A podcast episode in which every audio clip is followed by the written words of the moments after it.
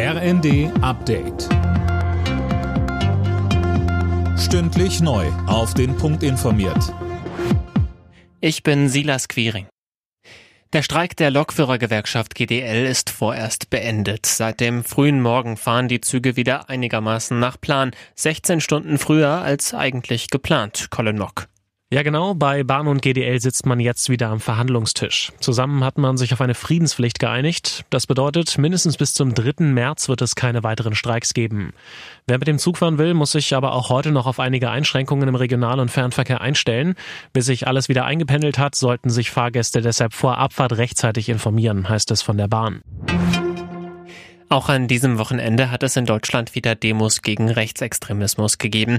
Die Protestwelle ist nach wie vor groß. In Hamburg kamen gestern laut den Veranstaltern 100.000 Menschen in die Innenstadt. Genauso viele waren es auch bereits Samstag bei einer Aktion in Düsseldorf.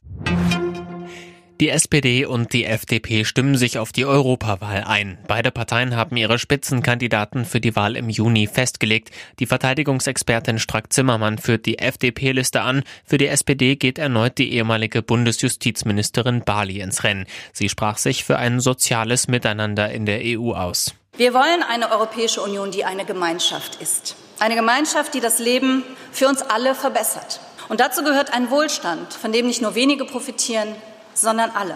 Wir müssen auch in der Europäischen Union dringend damit beginnen, die Demokratie zu stärken, gegen die Eingriffe ihrer Feinde von innen.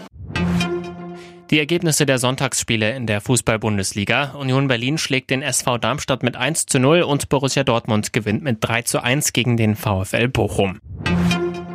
Frankreich ist Handball-Europameister. Die Franzosen setzten sich im Finale gegen Dänemark mit 33 zu 31 durch. Zuvor hatten die deutschen Handballer die Bronzemedaille verpasst. Gegen Schweden verlor das DHB-Team mit 31 zu 34. Alle Nachrichten auf rnd.de